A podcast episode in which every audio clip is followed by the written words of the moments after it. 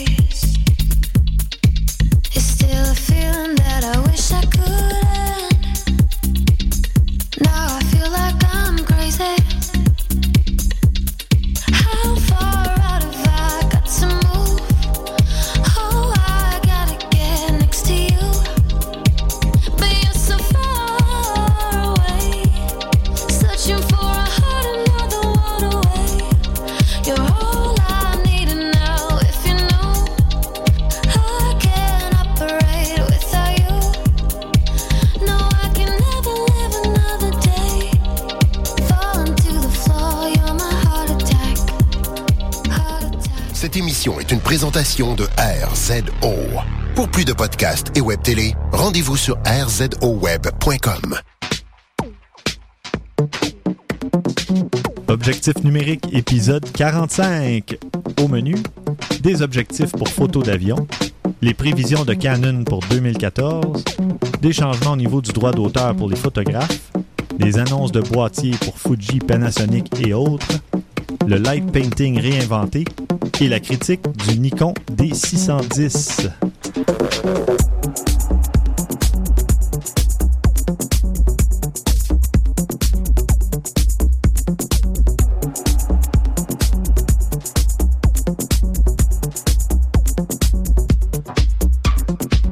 Stéphane Vaillancourt au micro et avec moi en personne euh, François Blanchette. Salut Stéphane. Et via euh, Skype, via les internets, Christian Jarry.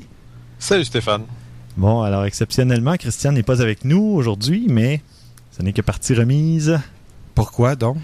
Ah, des questions. La maladie, la maladie. Disons Ah. que ça vous tente pas d'avoir ce que j'ai eu pendant deux semaines. Non, mais attends, Ni les détails. il faut que tu nous dises au moins c'est quoi, là. Une gastro aiguë. Aïe, aïe, aïe, ok, aïe. on comprend. Reste à la maison. C'est ça.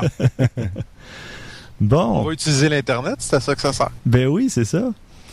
Euh, D'ailleurs, euh, oui, avant de commencer l'épisode, on va juste faire un petit rappel euh, au vote, un appel au vote en fait pour le défi photo numéro 9 qui porte sur le noir et blanc. Donc, à partir de maintenant, vous pouvez voter pour votre photo préférée. Et il y a un prix de 500 pics en jeu. Donc, un abonnement d'un an au plan Awesome. Que j'aime dire Awesome. Oui, non, c'est le Mais Ah, ça. c'est surtout à cause de la série de Chuck puis euh, Unreal Tournament, le Ouais. jeu là, PC, évidemment. Ah oui, Captain Awesome. Oui. Donc, euh, premier sujet, en fait, on a reçu une question d'un auditeur euh, au sujet d'objectifs euh, spécifiquement pour faire de la photo d'avion. Et François va répondre. La question nous venait par euh, courriel de Stéphane Oligny. Oui, Stéphane euh, Oligny voulait savoir. euh, en fait, il fait beaucoup de photos d'avion. Il, il envisage de passer à un objectif de qualité supérieure parce qu'en ce moment, ce qu'il possède, c'est un Nikon D5200 avec un objectif Sigma 18250. Bon, un 18250, c'est la fameuse, euh, le fameux objectif un peu passe-partout qui permet de tout faire, mais elle a ses limites effectivement parce que quand on va au bout de l'objectif, ben on a une limite euh, aussi souvent un peu de, de netteté, ce qu'on a déjà parlé par le passé, de la zone euh, euh, parfaite, disons, pour faire des, des photos. Donc, euh, pour avoir une meilleure euh, qualité d'image, il faut passer à un objectif de qualité supérieure et c'est ce qu'il est en train de faire. Il nous demande, il considère trois objectifs euh, en particulier, la Nikon 70-200 f4, la 70-200 f2.8 et la 70-200 f2.8 de Sigma. Euh, il nous demande notre avis là-dessus. Bon. Moi, ce que je pense, en partant, euh, Stéphane fait de la photo d'avion. On s'entend que ça doit être principalement de jour. Mhm.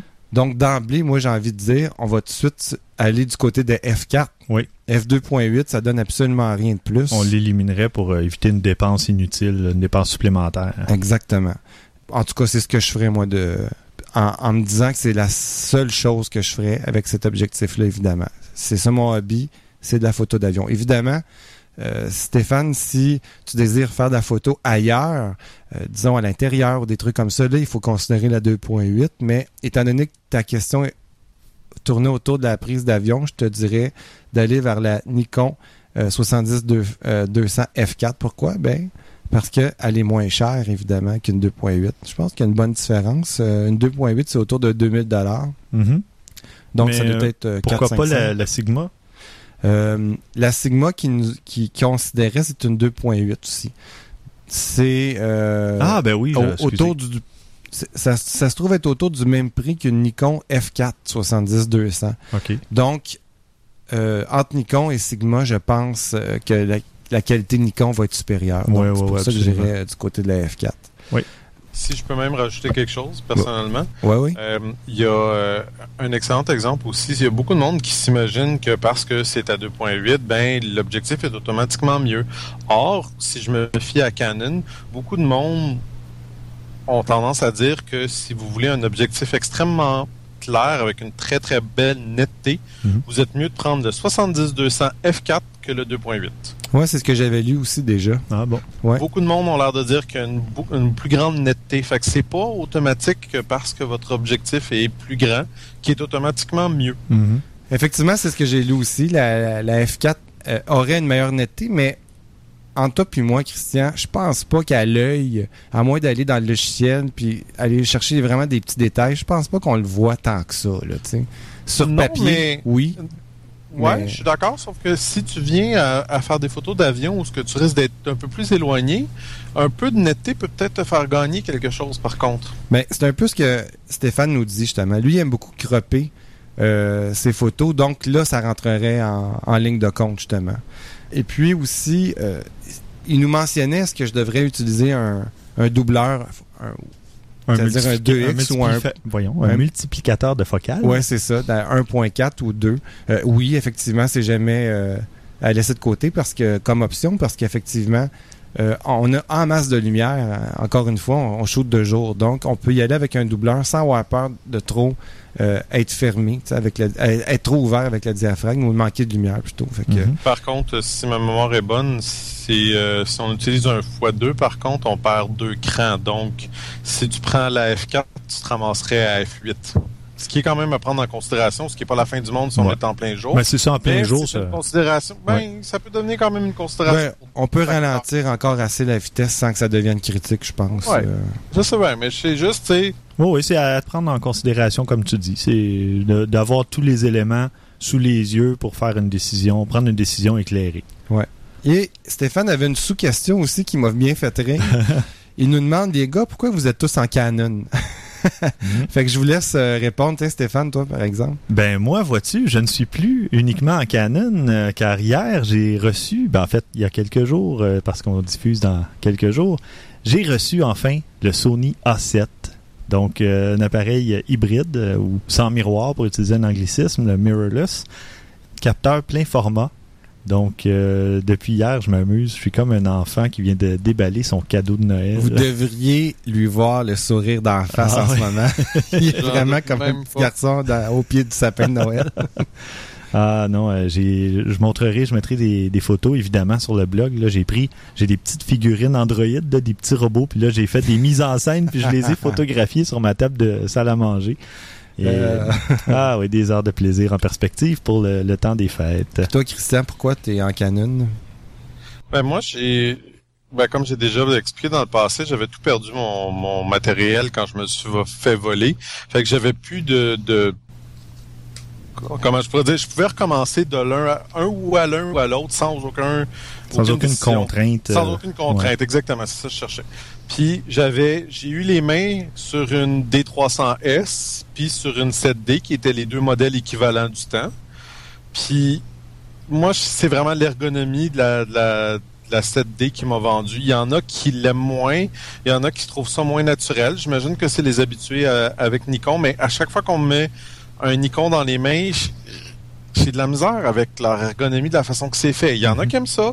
Moi, ça me rentre pas dans la tête. Je préfère la façon que Canon y va parce que, puis rappelez-vous, c'est le D600 que j'ai testé, que j'ai adoré l'appareil. Il faisait des photos superbes, puis même plus brillantes que je trouve que mon appareil, mais l'ergonomie, elle me revient pas. mhm. J'ai bien de la misère avec. Ouais, ben, je vais en parler parce que moi, j'ai testé aussi le D610 et puis euh, j'ai j'ai eu un peu le même problème, mais j'en ai pas tenu compte dans évidemment dans ma critique pendant mes tests, mais je peux pas dire que je suis autant à l'aise avec un appareil Nikon qu'avec un Sony, un Canon, un Fuji. euh, c'est ça. je sais pas pourquoi. C'est c'est une question d'ergonomie. C'est pas une question de de comment je pourrais dire de C'est pas les préférence de fanboy ou de non, non, quoi que c'est ce pas soit. des là. performances, rien de dire, parce que Ou non, c'est pas les performances. Ils sont particulièrement capables, mais il y a quelque chose que je trouve, euh, comme tu dis, qui est pas aussi euh, simple, on dirait. Ouais, ben Je- c'est une question de goût, une question euh, d'ergonomie ou de, de prise en main. Puis à un moment donné, il y en a des gens pour qui ça va cliquer tout de suite, puis ils vont comprendre le fonctionnement du Nikon et ils vont être habitués euh, dès le départ. Voilà. Puis il y en a d'autres pour qui c'est c'est plus difficile, comme comme nous finalement. On, je sais pas pourquoi, on on on n'a pas la, je, je sais pas. Ouais. Ça rentre pas tout simplement. Moi, pour ma part, euh, Stéphane Legny, c'est euh, la raison pourquoi la- pour laquelle j'ai dit Canon. C'est pas compliqué. Je travaille en télévision avec des objectifs Canon. C'est Mhm. souvent l'objectif qui est le plus populaire. Et c'est le sens de la course du foyer. Quand on veut, on appelle ça tirer ou pousser le foyer. Donc, c'est assez visuel. Quand on dit on tire le foyer, c'est-à-dire qu'on on amène le, la mise au point vers l'objectif et quand on le pousse, on l'en- on l'envoie vers le fond de l'image. Donc, moi, depuis euh, 20 ans, je suis habitué de tirer, pousser le foyer toujours dans le même sens. Mhm. Donc, si je tire, je, je tourne dans le sens des aiguilles d'une montre. Si je pousse, je, je vais dans le sens contraire des aiguilles d'une montre. Donc, pour la, la, la, la photo, même si on travaille souvent en autofocus, ben, je fais de la vidéo aussi avec ma 7D. Donc, pour moi, c'est tout naturel de continuer à travailler dans ce sens-là. Fait que c'est la seule et unique raison. Mhm. Euh, bon, j'ai pas eu le temps de checker avec un Nikon au début si j'aimerais l'ergonomie. Tout de suite, j'ai adopté l'ergonomie Canon. C'est pour ça que du côté Nikon, ben, j'embarque dessus puis je, je suis juste pas capable. Ben, c'est ça. Ben, Mais c'est pas moi, par je- dégoût, c'est Non. pas du tout, c'est Puis je comme le, ça. je le mentionne souvent, les Nikon ont une excellente qualité visuelle et optique, les objectifs ou puis Oui, on fait dans pas les de débat là, Non, là-dessus. non, c'est là. ça. Non, Puis non. dans les Nikon, souvent même il y a des capteurs Sony, ça n'a rien à voir avec Non. le, le nom, la marque ou quoi que ce soit. là. C'est vraiment une question de préférence personnelle, Ouais. tout simplement, sans dénigrer l'autre euh, l'autre marque. Là. Voilà. Fait que, alors, j'espère qu'on on a répondu à tes questions, mon cher Stéphane Oligny. Merci beaucoup pour ta question. Parfait. Maintenant, on va passer à un petit sujet, étant donné qu'on est en toute fin d'année. On a, euh, on a reçu, en fait, Canon a émis euh, ses prévisions euh, pour l'année euh, 2014, ou en fait leur année fiscale qui commence sous peu. Donc, on va laisser Christian un peu élaborer là-dessus. Ben, je pense que je surprendrai pas personne en disant que les ventes sont pas super bonnes. Ben, en fait, on, on parle de Canon, mais j'ai vu il y a quelques semaines que Nikon non plus, ça allait pas particulièrement bien. Là. Euh, quand on est en, en- on n'est pas vraiment en crise économique, mais quand on est en ralentissement économique, ben le monde n'a pas beaucoup les moyens, ben sauf Stéphane, là, de s'acheter des appareils photo. Là. moi, moi j'ai un deuxième revenu, je vous ferai Oui, oui, c'est ça. Sinon, je pourrais pas me permettre ça. Excellent. Mais euh, non, c'est ça. Donc, euh, ben, évidemment, ben, ce que ça fait, ça, ça fait que des compagnies genre Canon, ben, leur, oui, les bénéfices ont bondi de 17% ce qui pourrait dire, ben, ok, ça va très bien, tout est correct. Sauf que ce qui se passe, c'est que sur le côté des appareils photo, bon, la gamme des réflexes, ça, ça va quand même assez bien. Euh, je pense que bon, ils ont trouvé quand même une niche assez intéressante du côté photographe. Je disais euh, récemment que je pense que s- ils ont comme 60 70% du marché des DSLR euh, Canon. Ah oui. Puis ouais, ouais, c'est énorme là. C'est c'est la grosse majorité du monde ont, ont une DSLR euh, Canon. Puis le problème, c'est plutôt dans leur compact. C'est là que le déclin s'en vient. Euh, évidemment, bon, il y a les, les téléphones intelligents qui sont en train de leur gruger beaucoup, beaucoup de leur. euh, En train de leur damer le pion carrément. Exactement. Ben, je veux dire, qui veut traîner deux appareils photo quand tu peux avoir un, un téléphone qui prend maintenant des photos En sensibles?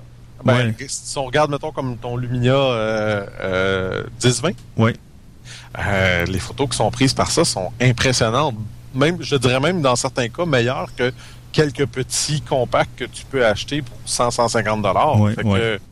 Qui veut traîner deux appareils photo à ce moment-là? Ben c'est ça. Puis l'iPhone 5S qui est sorti cet automne, euh, il est resté à 8 mégapixels, mais ils ont agrandi le capteur de 15%, donc les photosites sont plus grands. Et ça fait de très bonnes photos. C'est juste, la plupart des téléphones, le seul problème, c'est la faible luminosité. Sinon, Ouais, en plein jour, ça prend de superbes photos, là, à 8, 10, 12 mégapixels. Ben, On s'entend-tu que toi puis moi, euh, que même un petit compact, ah, quand tu prends des photos et qu'il n'y a pas de luminosité, les photos sont pas mieux. Ah ben oui, c'est un fait. Puis t'as pas plus sur beaucoup de compacts, t'as pas plus de contrôle manuel ou quoi que ce soit là, pour euh, pour ça. faire les réglages. Donc euh, Fait que c'est ça, tu sais, eux autres, ils parlent dans le fond d'une baisse d'environ 5,3 là, de ce marché-là, là, ce qui est quand même assez significatif. Fait que, tu sais, qu'est-ce que ça veut dire? Je sais pas. euh, on, on regarde que, je, je repense à Sony qui ont sorti, là, c'est quoi, c'est le QX... euh, 100? QX10 et QX100. C'est ça. Qui est ces petits objectifs-là qu'on peut connecter à un, un téléphone intelligent. En C'est peut-être plus quelque chose qui, quand- qui va être le futur. Ouais. Qui sait, peut-être que Canon va nous sortir quelque chose du genre, Nikon, je sais pas, parce que moi, j'avoue que les, les compacts, là, le, le marché de ça, là, euh, je sais pas pour combien de temps encore qu'on en a.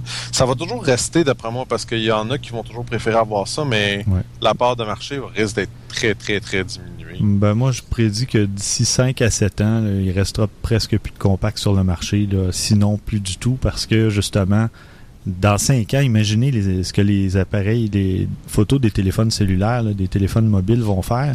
C'est ça va dépasser euh, les Ben, compacts actuels. euh, C'est que d'après moi, c'est que les compacts vont changer tout simplement de définition. Mm. On va avoir des compacts très, très, très puissants, là, avec, mettons, je sais pas moi, plein capteur ou des affaires comme ça, qui vont rester Ouais. un appareil très petit, très maniable, mhm. mais qui est pas... euh, euh, Ils vont peut-être qui- se spécialiser un peu plus. C'est ça, là, plus ça. spécialisé. Mhm. On verra. Enfin, On verra. seul l'avenir nous le dira. Exactement. Ensuite, euh, petite nouvelle dans le monde de la photographie au Canada. Il y a eu des changements, une loi qui est passée au niveau du droit d'auteur euh, pour les photographes qui octroie automatiquement le, droit d'auteur au créateur de l'œuvre. Donc, le photographe, par défaut, est propriétaire de son œuvre, sauf évidemment s'il signe une entente avec son employeur ou la personne pour qui il effectue le travail qui dit euh, clairement euh, qu'il cède ses droits. Sinon, contrairement à avant où ça vient clarifier. en oui, fait, c'est la ça, parce que c'était plutôt flou. Ouais, c'était comme une zone grise. puis, Exactement. Non, c'est une excellente nouvelle parce que par défaut, l'employeur doit euh, faire signer le photographe. Donc Mhm. juste ça, moi je trouve que ça donne le, le- le- ça, ça donne ça nous revient droit au photographe, tu sais carrément. C'est pas la nécessairement la personne qui te paye qui devrait avoir les droits automatiquement. euh, mhm. Bon, ceci étant dit, il va en avoir plein de, de feuillets à signer. là. Ça va juste être normal d'accepter un contrat en remettant euh, le, le, copyright, le copyright de ses photos, mais au moins, tu as signé. Donc, tu y as pensé. Ça s'est pas fait tout seul sans dans une espèce de, de, de, de flou, là, tu sais, C'est ça. pour, regarder les, pour garder les termes photographiques. Bon jeu de mots. Merci. Donc, euh, ben, c'est ça. Je sais pas si toi, Christian, tu avais quelque chose à ajouter là-dessus ou... Non, ben moi, moi, je suis juste content, comme, comme on dit, qu'on on ait un petit peu plus de clarification par rapport à tout ça. Mhm. Euh, de, de savoir que tu sais, ça nous revient vraiment à nous. Euh, je trouve ça intéressant. Là. Il était temps, là, mais en tout cas, à savoir vraiment quel impact ça va avoir sur euh, le jour, tu sais, euh, sur ce qu'on fait nous. Je suis pas convaincu que ça va en avoir beaucoup. Des professionnels peut-être, mais je sais pas. Ouais, c'est ça. Ben, de toute façon, comme tu vois, moi, euh, pour certains clients, déjà, moi, j'écris surtout des articles, mais déjà, il y a des clients qui me demandent de signer un document leur cédant les droits euh, de, de mes photos si j'ai à fournir des photos pour les articles. Donc, il fait, la plupart le faisaient déjà d'emblée, donc ça va pas changer. Il y a plusieurs personnes, plusieurs entreprises pour qui ça changera rien parce qu'ils le faisaient déjà, mais les autres où justement on n'était pas certain ah là tu as pris des photos dans le cadre de mon événement ou parce que je t'ai demandé ou là qu'est-ce qui se passe Mais ce qui était pas clair, c'est quand c'est un c'est quand c'est quand c'est rémunéré d'une façon Ouais. ou d'une autre. Là. Je parle pas nécessairement monétairement, mais quand c'est rémunéré. Donc, quand c'est une photo, euh, disons toi, Stéphane, tu prends une, une photo, un événement que j'ai organisé, euh, euh, on, s'entend, il n'y a, pas de rémunération à faire là. Mais si c'est dans le but de diffuser la photo, on a, on a parlé de ça, de la diffusion. Dès que ça devient diffusé en quelque part, c'est là que, que, que c'est clarifié finalement ce, ce truc-là. là, ouais. Mais, et le meilleur conseil qu'on peut donner aux gens qui prévoient faire un petit contrat, euh, que ça soit payé ou non, entendez-vous à l'avance avec la personne qui Ah vous ouais. demande de prendre des photos Ouais. ou la personne qui organise l'événement. Ouais. Comme ça, vous allez éviter des malentendus ou des problèmes. euh. Mais, ouais, c'est vrai. C'est toujours mieux, mais ça, ça vient aider justement les personnes qui se seraient pas entendues. Ben, c'est ça. Ou à la limite, vous dites, ben écoutez, oui, je suis d'accord, je vais prendre des photos, mais comme vous ne me payez pas, euh, la loi dit que je conserve mes droits, ou vous dites tout simplement, je vais conserver mes droits, puis Exactement. on pourra s'arranger à l'amiable. Euh, Si vous voulez des photos, je vais vous en fournir quelques-unes, ça me fera plaisir. Mais au moins de discuter avec la personne qui vous demande de prendre des photos ou qui organise l'événement auquel euh, vous allez prendre des photos. Comme ça, ben au moins il n'y a pas de justement la zone grise est, est effacée et personne va être frustré parce que même si la loi maintenant octroie le, le droit d'auteur, dit euh, que l'auteur conserve tous ses droits, ben l'employeur le sait peut-être pas, lui il est pas au courant nécessairement de la loi. Donc, ça peut créer des frictions ou des frustrations à ce niveau-là, puis Ouais. c'est pas idéal. Donc, au moins en clarifiant les choses dès le départ, ben ça élimine toutes ces choses-là. Mm. Donc, euh, alors ça conclut, mais euh, si jamais euh, vous avez des questions sur euh, le texte de loi en tant que tel, qui est rédigé évidemment dans un français très légal et complexe, je vais euh, poster le lien dans les notes d'épisode et puis vous pourrez aller le lire. Et, et c'est en français et en anglais, évidemment, puisque ça s'applique au Canada. Et François, maintenant, a une bonne nouvelle ben, pour Christian et lui, finalement, et les autres amateurs euh, du Canon 7D. Oh là là, le 7D Mark II. Mais attention, il n'est pas encore annoncé officiellement. Non, non, non, mais la rumeur devient de plus en plus forte. Oui, ça serait. Alors, pour aller dans les rumeurs. Il y en a trop maintenant. Ça n'a plus de sens. Ça, Ouais. ça, ça s'en vient, là. ouais, mais je vais y aller avec ce qu'on sait, ok, jusqu'à l'instant. Oui, parce qu'il y a des caractéristiques qui ont. Il y a eu une fuite, supposément, des caractéristiques sur Internet. Ben, il y en a toujours quelques-unes. Mhm. Alors, à jour, au moment de l'enregistrement du podcast, je suis obligé de dire ça parce que ça, ça peut aller vite. Il y a un nouveau capteur. ok Sur la CD, c'est ce qu'on sait. Quel capteur, on ne le sait pas encore. Mais on sait qu'ils vont changer le capteur. Il va avoir un autofocus similaire à la 5D Mark III, c'est-à-dire 61 points dans le collimateur. Deux collimateurs ou... En fait- 61 collimateurs. collimateur, direct, carrément 61 collimateurs, il n'y a, pas juste un. Il va être ca- capable de faire euh, 10 à 12 images secondes en rafale. Mhm. La tropicalisation du boîtier va être encore meilleure. De- ça, va- ça serait de haut rendement, j'imagine quelque chose comme la 1D ou quelque chose Wow. qui serait semblable. Euh, parlant de la 1D, il va adopter le design de la 1DX, c'est-à-dire une grippe intégrée. Une poignée, ah oui, intégrée. Ah, ouais. Intégrée. Donc, le Mm. boîtier va être plus gros. Ça ne sera pas un ajout, la grippe, ça va être intégré. OK. C'est, attends, ça, c'est des rumeurs. Là. Oui, C'est toujours mais j'essaie de le visualiser tout simplement, mais je trouve que ça, ça ferait gros un peu, mais ça pourrait devenir l'espèce de, de haut de gamme euh, des, des capteurs rognés finalement. là. Ça serait Oui, le chef Je de pense file. C'est ça qu'ils veulent faire. Ouais, là, pour ouais. moi, parce que regarde la 70D en ce moment, je veux dire, elle est presque meilleure que la 7D. là. Ouais, Fait c'est que, ça. Oui, c'est normal. euh, ça, ça, fait son temps, la 7D, là, quand on regarde la technologie aujourd'hui. Mm. Euh, processeur, c'est le Dual Digix 5 Plus, qui serait qui équiperait cette 5D Mark II. Donc dual parce qu'il y en aurait deux, comme il y a deux processeurs euh, Digi 4, je crois, dans la 7D actuelle. Euh, oui, je pense que c'est ça. Euh, une seule carte, Compact Flash ou SD, on ne sait pas encore. Euh, ça ne mentionne pas dans les rumeurs. Il, euh, il obtiendrait le Wi-Fi et le GPS. Euh, et puis, ça serait, ça serait orienté vraiment vidéo. Ben moi, Euh, je présume, c'est pas écrit dans les rumeurs qui ont fui sur Internet, mais je présume qu'ils vont mettre la technologie de la double pixel du 70D. Là. Ça serait juste logique. Si c'est orienté vidéo, je pense que ça serait la chose logique à faire. là. Je suis d'accord avec toi, parce Ouais. qu'à un moment donné, euh, si tu, je veux dire, tu peux pas avoir un modèle qui est plus bas, puis qui lui le fait, puis pas le donner à ton plus Ben, c'est ça, c'est une nouvelle technologie. Puis euh, moi, en tout cas, j'ai été impressionné quand je l'ai utilisé. Puis euh, bon, j'ai pas utilisé non plus, euh, à part quelques minutes, euh, le 5D Mark III là, pour euh, le 1DX, j'ai jamais touché non plus. Ouais, moi non plus. Donc, euh, mais je présume que un 7D avec le, la technologie à double pixel, là, ça pourrait euh, donner Ah, moi, des j'ai résultats. touché la très- 1DX. Oui. Ah oui, J'ai au salon, à un salon Ouais. de photo. Là. Hmm. Donc, la- ça, ça- elle, se retrou- elle se retrouverait avec un paquet de fonctions vi- vraiment alignées vers la vidéo. Mhm. C'est ce qu'on dit. Et, euh, côté performance ISO, euh, ça monte jusqu'à 25 600 Mhm. euh, en ISO et le boîtier serait autour de 2000, 2100 dollars environ, quelque chose comme ça. D'accord. Donc, euh, c'est c'est quand même plus cher que la version 7D euh, d'origine. Quand on regarde le, le prix du boîtier, il était à 1599, si je me souviens bien. D'origine, euh, quand c'est sorti? seulement? Pas sûr. 1499, en tout cas, c'était autour de ça, 1000 1500 ou 1600 dollars. Ouais, mais de toute façon, le 70D en ce moment est 1400, je pense, juste le boîtier. Oui. C'est clair qu'il va avoir au moins un Oui. 400-500 dollars de plus. Donc, c'est ce qui est c'est ce qui est en date euh, d'aujourd'hui comme information Mhm. Parfait. sur la, la 7D Mark III, qui va probablement à tout le moins nous intéresser, moi et Christian, d'aller fouiller là, quand ça va sortir. Ah, Oui, c'est hein. sûr qu'on va, on veut au moins l'essayer, en tout cas, ça c'est sûr et Ah, certain. c'est clair. Je vais faire des gros. euh, je vais travailler fort dans les coins pour euh, avoir un démo à ce moment-là. et euh, bon, ben partons des rumeurs et euh, concentrons-nous maintenant sur des annonces bien réelles. Il y a eu beaucoup d'annonces de boîtiers de la plupart des, des fabricants récemment. Puis Christian va nous faire une petite liste rapide là, de ces annonces-là. Oui, c'est ça. On, on a quand même quelques annonces euh, assez intéressantes, euh, dont une, en tout cas moi, qui, qui m'a euh, qui m'a surpris. Je sais pas si vous l'avez vu, la Nikon DF. Ben, j'en ai entendu parler, mais je l'ai pas vu.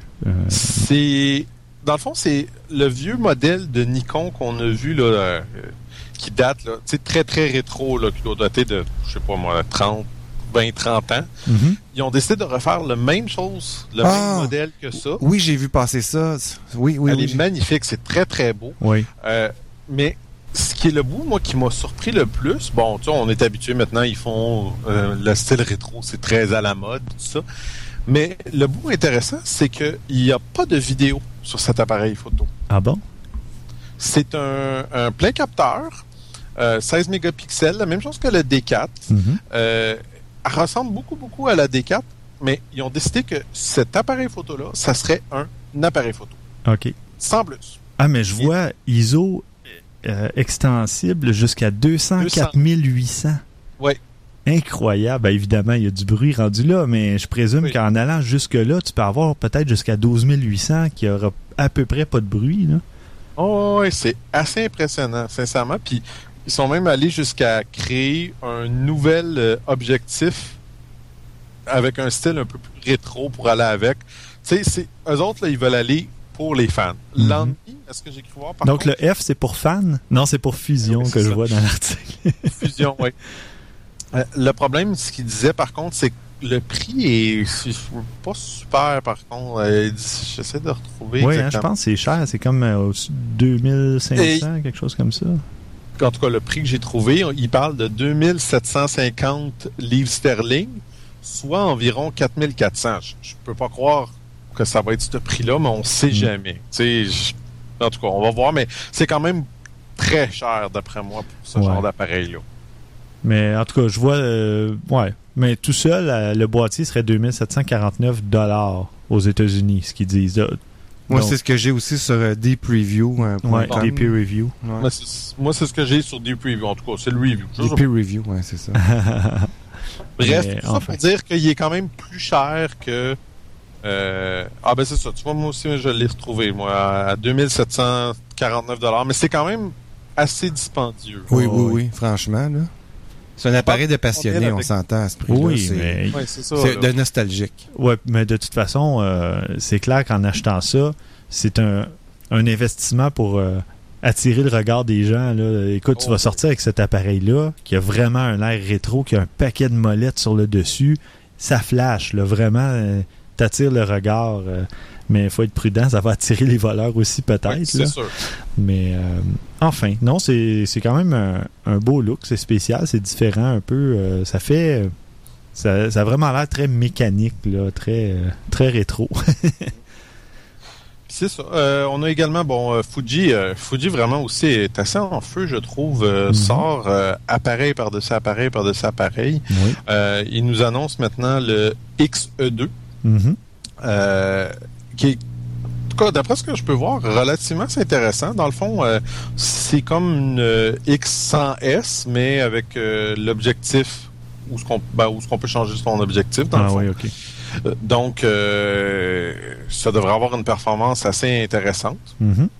Et euh, également le XQ1, un petit appareil compact là, de 12 mégapixels, encore une fois avec ce même euh, processeur-là, mais il n'y a pas le look rétro dans le cas présent. On- avec un objectif de 25 à 100 mm, f1.8 à 4.9. Mhm. Euh, petit appareil, là, ça devrait, ça pourrait être quand même assez intéressant, là, à peu près des environs de 500 dollars. Il y a aussi euh, Panasonic, le DMC GM1.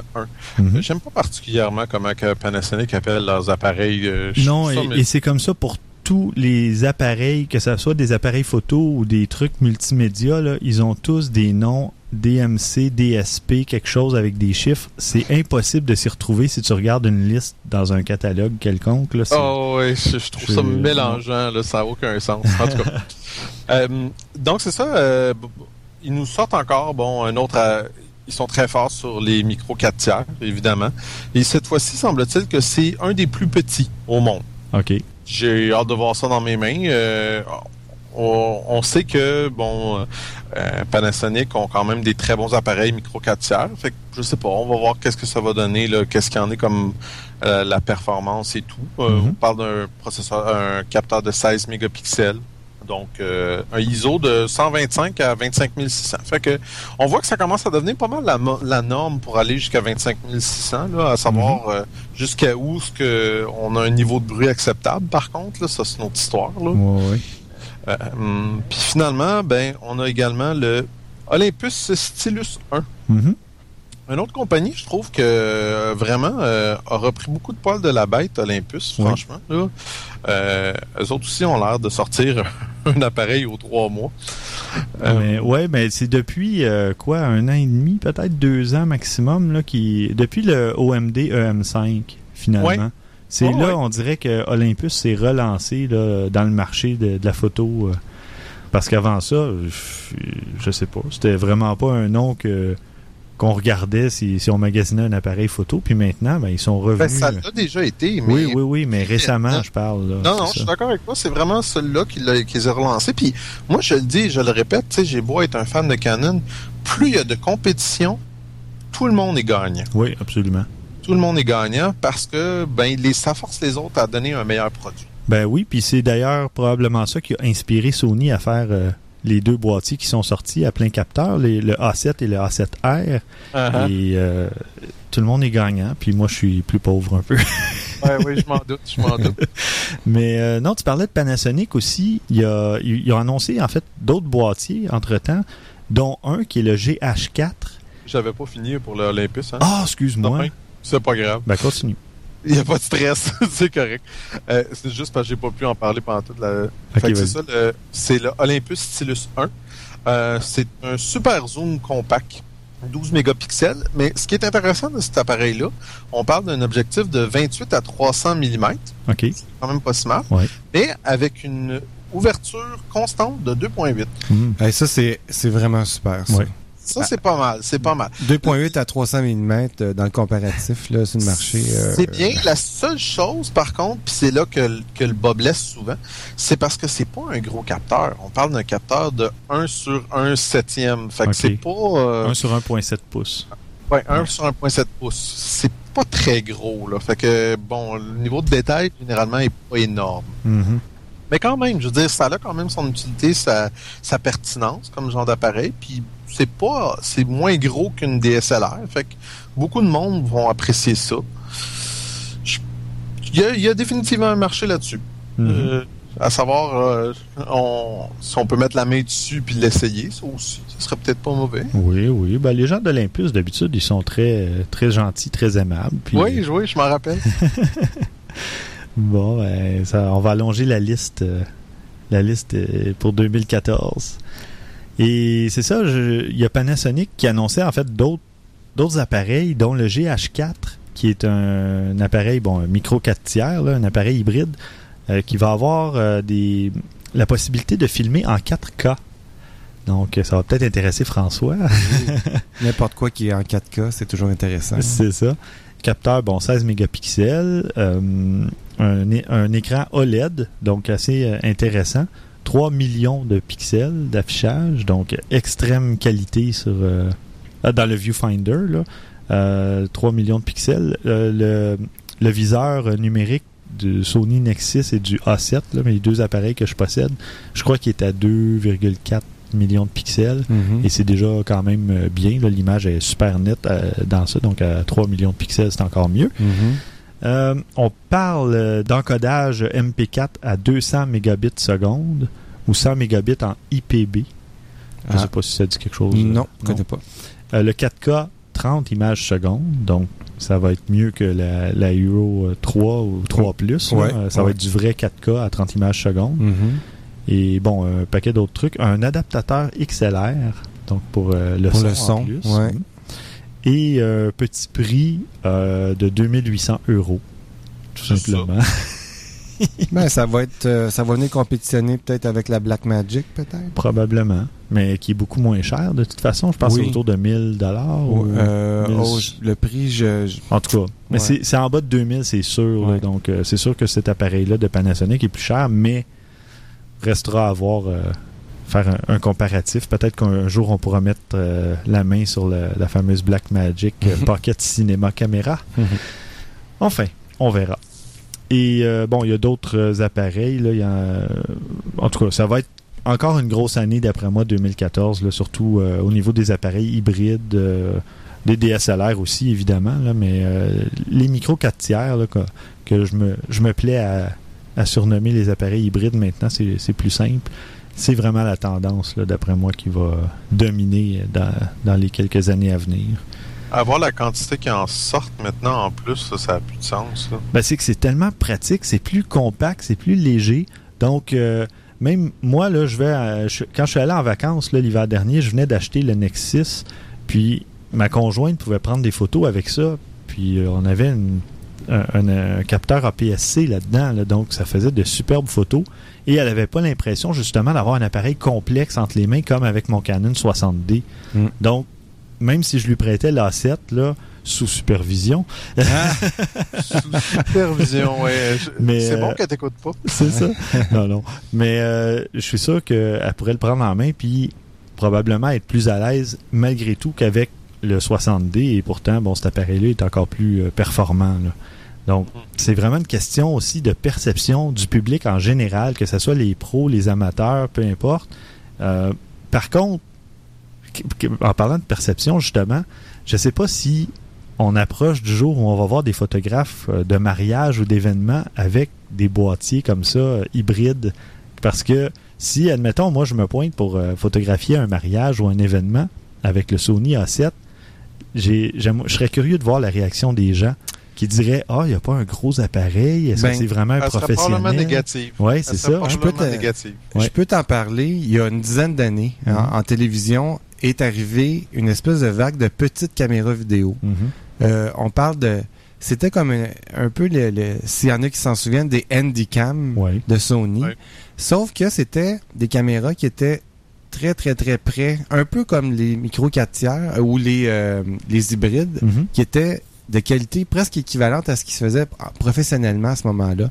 Mais il y a eu effectivement une image euh, un peu euh, Un mouvement de hautaine, recul, euh, ouais, ouais. de bien du monde, y compris moi-même. Euh, quand j'ai vu ces caméras-là arriver, je dis c'est pas sérieux, tu sais, c'est mais la qualité d'image était presque là, était Ouais. était vraiment pas loin. C'est où ce qu'il y a eu une différence, c'est dans l'opération de l'appareil. Euh, on pouvait pas être aussi rapide avec ces petites caméras-là parce qu'il y avait pas tous les boutons qu'on a sur le- un boîtier professionnel. Donc c'était ça un peu le, le- le- mais côté image, c'était vraiment à l'œil là, c'était aussi beau ou Mhm. presque. Ju- juste les capteurs qui étaient moins gros. Donc la profondeur de la profondeur de champ était plus compliquée Mhm. à travailler.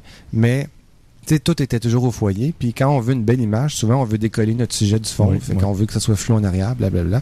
Fait que c'était, c'était un petit peu ça le, le, le, le- Le problème Son problème qui n'a pas Mhm. vraiment surmonté. Par contre, il y avait des choses qui étaient vraiment intéressantes. C'est-à-dire, si on avait un tournage à faire dans des endroits où on, on devait être un peu plus discret, ah ben là, c'est un plus. Donc, en photographie, c'est la même chose. Mhm. Euh, Ces appareils-là, en plus qu'ils ont une fonction vidéo, vont se rendre à bien plus d'endroits que des photographes professionnels Oui. avec leur gros boîtier. Oui, absolument, mais dans des endroits où ils sont acceptés. Euh, en fait, Oui, là, tu parles de mariage, mais je, bon, je te parle de d'autres endroits où ça serait un petit peu plus touché de faire de la photo parce qu'il y a des gens qui te voient arriver avec ton gros boîtier. oui, ils oui, savent que tu es un photographe sérieux, entre guillemets. Donc ça, c'est plus passe-partout à avoir carrément un touriste. Sony A7 ou A7R. Tu as oui. l'air carrément d'un touriste. C'est ça. là. Malgré que l'objectif est plus gros un peu, mais même à ça, Ouais. c'est- tu sais, à la limite, tu prends, un- tu peux essayer de te trouver peut-être un objectif pancake, là, les objectifs plats, puis euh, ça va passer inaperçu, puis tu, tu te retrouves avec un, un plein capteur, puis des, Ouais. des fonctions incroyables là-dessus. Mais pas de doute que côté qualité d'image, euh, on, on accote très sérieusement ce qui se fait euh, avec les gros François, j'ai une Ouais. question pour toi.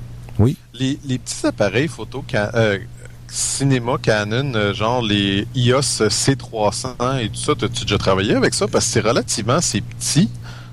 Euh, je travaille énormément avec ça. C'est très à la mode en ce moment en production télé. euh, Parce que comparé à vos grosses euh, caméras, euh, c'est pas mal plus compact, ça, justement, ce, genre d'appareil-là. Ça amène exactement ce que je mentionnais. C'est c'est plus compliqué à opérer. Euh, on tombe plus dans un mode cinéma avec ces caméras-là parce que les, les, les contrôles dessus sont moins manuels. plus- puis on passe plus souvent par le menu. Donc, euh, ça a un prix d'a- d'avoir un boîtier plus petit.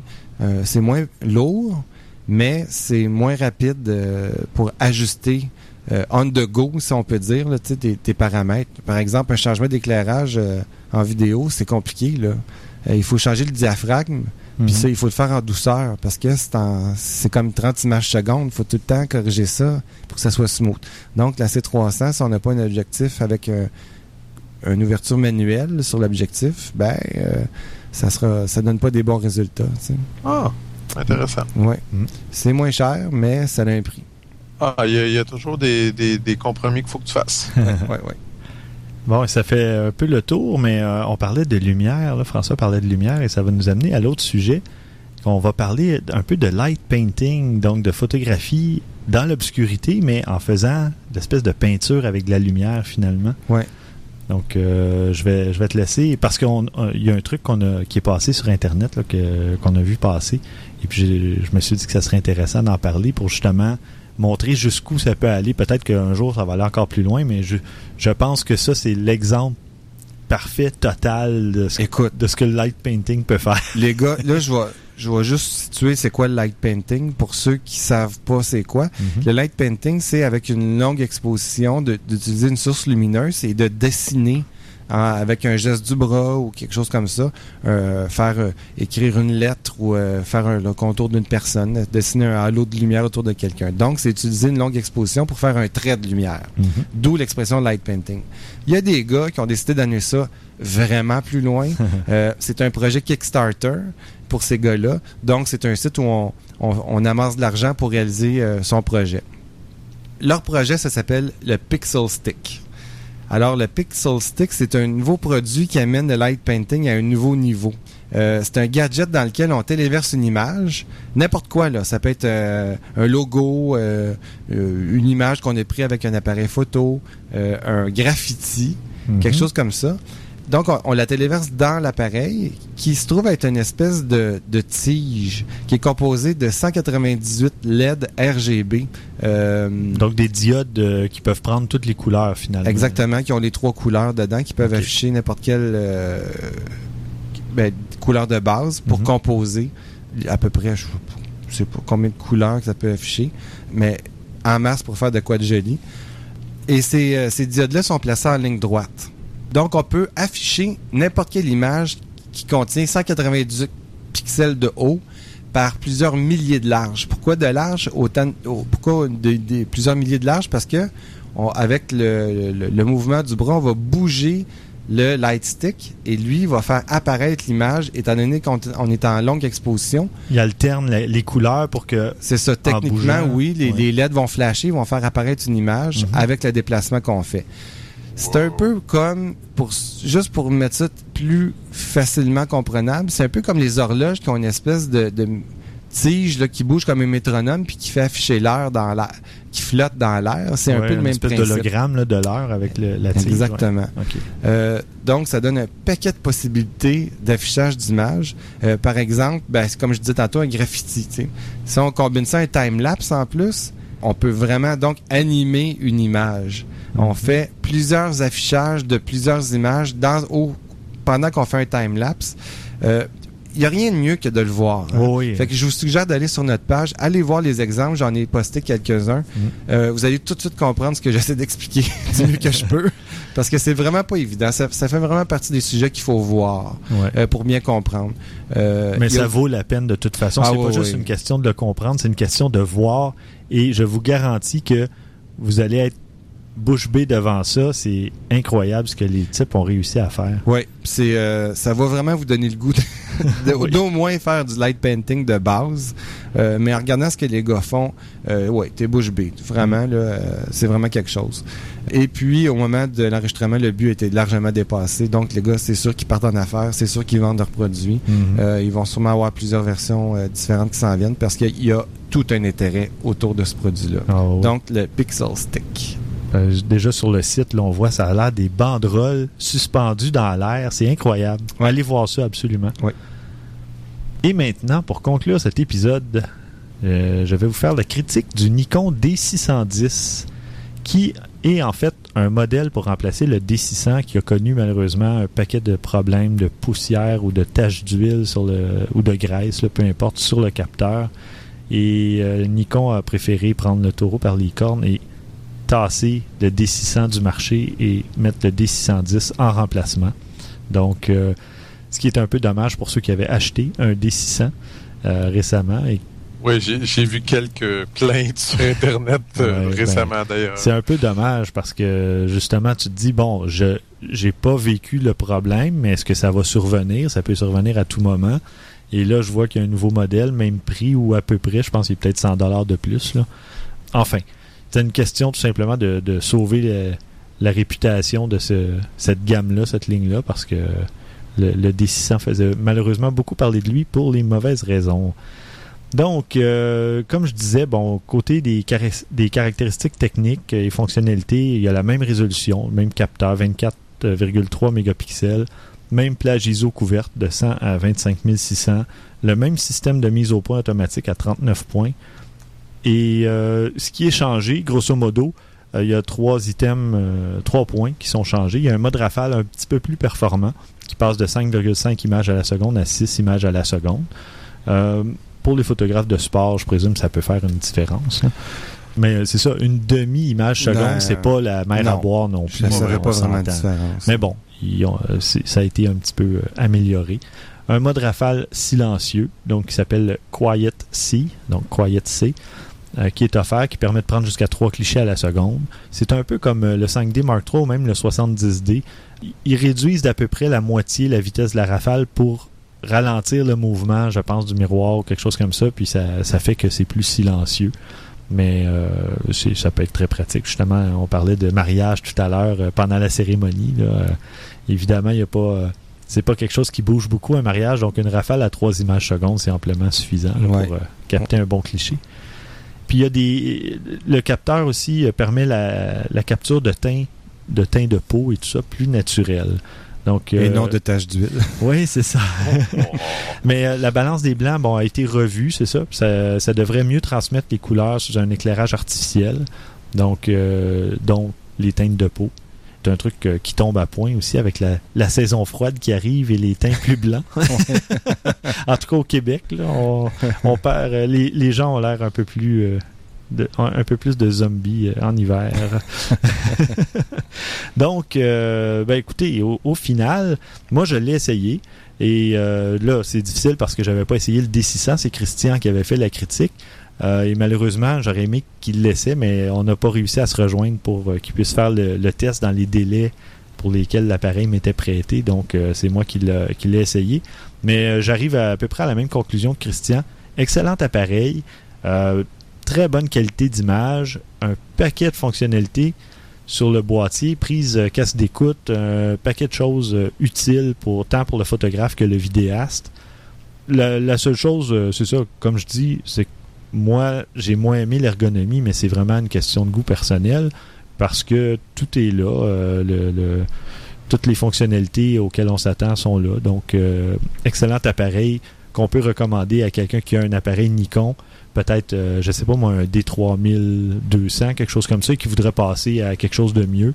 Ben, le D610 euh, est un excellent appareil. On peut facilement faire une mise à niveau de son équipement vers cet appareil-là. Par contre, c'est un capteur plein format. Alors, ça veut dire que si vous faites une mise à niveau d'équipement et que vous continuez à utiliser vos objectifs pour capteur rogné, évidemment, ben, ça va baisser la, résolution ou la zone euh, de captation de votre image. Mais euh, normalement, je pense que les Nikon font l'adaptation euh, sans problème. Tout comme mon nouveau Sony A7. Ah, Bon, bon, Fallait que je le plug. c'est bien correct. euh, non, c'est ça. Je vous ferai la critique, évidemment, euh, au mois de janvier, quelque part. euh, parce qu'évidemment. Quand tu auras eu le temps de, le- de jouer assez avec. Oui, c'est ça, parce que là, j'ai à peu près, euh, ouf, peut-être 25 clichés de prix euh, en une journée. Là, c'est vraiment pas suffisant. Mais euh, il y, a- il y a déjà, je je suis quand même impartial parce qu'il y a des petits trucs qui sont pas parfaits, euh, qui sont pas à mon goût, qui m'agacent, mais c'est pas quelque chose qui m'empêche de l'apprécier ou de l'utiliser. Mais euh, enfin, Mm. plus de détails dans un épisode futur. Alors, on vous rappelle d'aller voter pour euh, le défi photo numéro 9 sur la photo noir et blanc afin de permettre à quelqu'un de gagner un abonnement d'un an à 500 Pix. Et n'oubliez pas de vous joindre à notre communauté photographe amateur sur Google+. Donc, euh, on est rendu à 620 quelques membres. Euh, ça continue toujours de monter.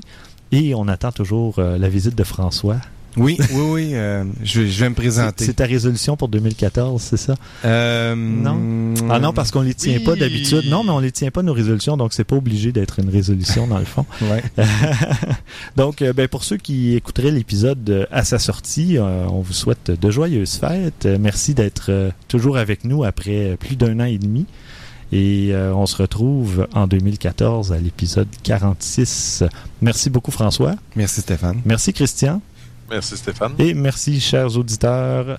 D'ailleurs, euh, Jouy, autre petite euh, note, on vient de gagner les, dans la catégorie photo des MIB Awards, euh, qui est en fait le Made in Blog Awards au Canada. Donc, euh, le blog Objectif Numérique a remporté la première position, qui est tout simplement euh, l'honneur d'être euh, le, le- le- choix du jury, si on veut, parmi les blogs photos. Il y en avait euh, ben, plus d'une dizaine parce qu'il y a eu 10 finalistes, donc je ne sais pas combien il y en avait exactement. Et Objectif Numérique a terminé premier, alors On est très fiers on est de ça. très heureux, très fiers. Oui.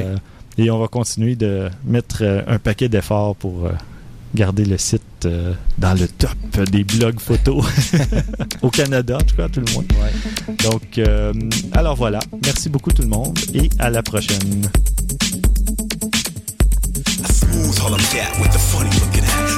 All over the map, making all the people clap as he laid down the licks and the drummer got wicked. Way, way back, well before can I kick it? Afro American dreams up the big stage, following the Soul Kings, talent you could gauge as. Cream of the crop, house band for Red Fox. And when Tamales hot, they would rock at every spot. So even though his name never got the proper fame, abilities were sought by the best in the game. Harry Belafonte, Martha and the Vandellas. Chop Chop was just such a hit fella. Casting spells near and far on his guitar. From concert halls to pubs, clubs, and bars. Knew the era star, so many stories to tell. Life changed while gigging at a Calgary hotel. Chop Chop, yeah, we love you, man. So play a little song and strike up the band. Chop Chop, show 'em how it's done. Calgary Soul Brother number one. Chop Chop, yeah, we love you, man. So play a little song and strike up the band. Chop Chop, show 'em how it's done. Calgary Soul Brother number one. So Chop fell in love, decided to settle down. Land with the maple leaf, the soul will still resound. His name grew round the players of Cowtown. The man had a knack, the new home found. He was a father, husband, friend, and performer. Met a young crew that was drawn to the former. Hearing of his talents, they suggested collab. So we listened to the beats. Not that bad. Hip hop indebted to his era of prominence. Three tracks deep, the connection was obvious. One year later, from coast to coast, CBC presented Chop to the most enthusiastic crowd. Live radio broadcast, recorded the tape, and now the memories last because he was taken like way too fast. So his life is on it, and I raise my glass. Chop chop, yeah, we love you, man. So play a little song and strike up the band. Chop chop, show 'em how it's done. Calgary Soul Brother number one. Chop chop, yeah, we love you, man. So play a little song and strike up the band. Chop chop, show 'em how it's done. Calgary Soul Brother number one.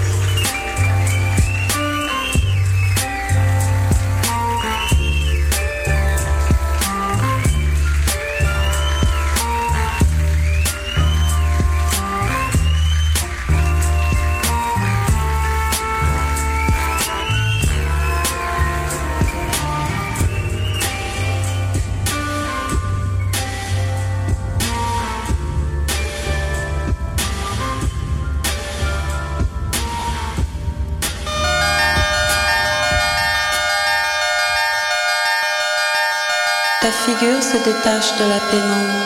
Elle brille comme une pierre noire qui reflète la lumière crue d'un éclair incendiant le lointain. Comme l'orage dispense les pluies assez nourricières, mon angoisse fond dans le dos et j'accueille les poisons